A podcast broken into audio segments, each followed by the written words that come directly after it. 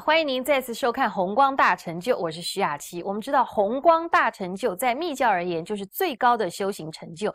而我们要怎么样才能知道密教上师有这样的修行成果呢？其实有它很多的验证与相应是可以来判断的。现在我们就来听莲生活佛讲解红光的相应。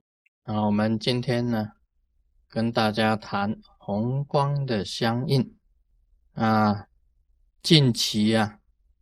我到了这个印度跟尼泊尔，到印度啊，这个也到了这个达兰萨拉啊，也就是达赖喇嘛那里啊。会面的时候呢，啊，就谈到这个，可以讲谈到了这个红光的这个相应的这个问题。那达赖喇嘛本身呢问的。问了大所印的四个境界，也问了大圆满的修持方法，这个都是我平时啊我在讲的，所以当然我这个应对啊就如流。大所印呢本身是白教大所印里面呢有四个修持啊，大家知道的修持的这个层次。从专一瑜伽、离系瑜伽、一味瑜伽，到了无修瑜伽，这是修持的四个层次。但是呢，也有它的见地。它的见地呀，第一个要看到明点的光，第二个要看到金刚链。第三个啊，要看到本尊；第四个就是现出佛土。那么，一个行者在大手印的境界里面呢，时时跟佛土啊在一起的话，一定可以转化的。保持一个本尊跟佛土的境界作为永恒的话，一定是往生的。所以大手印的境界，我一讲，这个达赖喇嘛一听呢，他就偏偏一直点头。另外，他还问大圆满，这个大圆满的境界啊，是红教的大圆满，那个叫大圆满的这个心锤啊，心髓，也就是心中心。他两个修持的方法，一个叫做侧切，一个叫做 talk。侧切呢，就是顿超。你在哪一个境界里面的修持顿超法，每一种事情你都是超越往上的。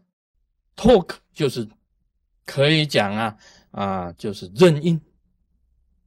达赖喇嘛那时候他就问我，这个 talk 的话。大圆满里面这个透克的话，我讲是无修，其实任运的状态之下，也就是无修。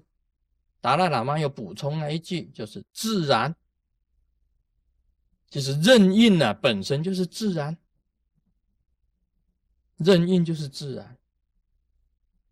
你顿超了以后，就变成自然。无修的境界是最高的，这不是普通人修的。啊，可见呢，这个卢师尊呢，跟达赖喇嘛本身的这个应对之中啊，就等于是一个红光的相应啊，彼此在对答之中啊，就是一种这个印证的一种境界。那个翻译的那个啊，那个喇嘛呢，他都不知道金刚链是什么啊，要看到明点的光啊，大大手印里面要看到明点的光。明点的光聚集起来就是金刚链，金刚链呢显现出本尊，本尊以后再现佛土，佛的净土。这个境界一讲，那达赖喇嘛他就知道了，这个这个来的行者啊是怎么样子的境界，因为。大所印跟大圆满呢，都是最高的境界。白教最高的法就是大所印，红教最高的法就是大圆满，这个必须要印证的啊，必须要印证的，彼此之间必须要讲出来的。像大圆满来讲起来，如何顿超？你光会讲顿超，顿超没有用的。顿超本身来讲就是一个升华，任何一种事，任何一种情况，你都能够升华。你升华以后啊，烦恼才能够解脱，净光才能够出现呢。而且要止。念头妄念很多的时候啊，你要能够止住，那么止住的方法就是一种顿超才才能够止的。要超越嘛，要升华，你能够止住那个妄念，把这个妄念呢本身转化成为红光嘛。这个是彻切的修行，很高深的，不是一般人可以修的。啊，大手印啊。它本身还要一步一步来，大圆满呢，马上止住就要顿超，然后再进入任运的无修状态。这个无修的状态啊，可以讲啊，不去整，不去治，完全自然任运的一种状态，是最高的一个大圆满。啊，我在回答当中啊。这个达赖喇嘛就一直点头，啊，我也是应对如流啊，应对如流。这个是红光的这个印证，红光的一种相应啊。今天呢，假如不是这个深入经藏，不是实修秘法，你不能够回答的这么详细的，不能够这样子啊，扼要的马上把问题都解答出来。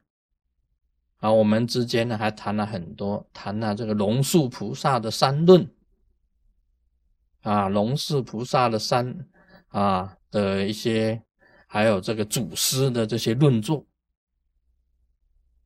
啊，像这个百论呐、中论呐、十二门论呐，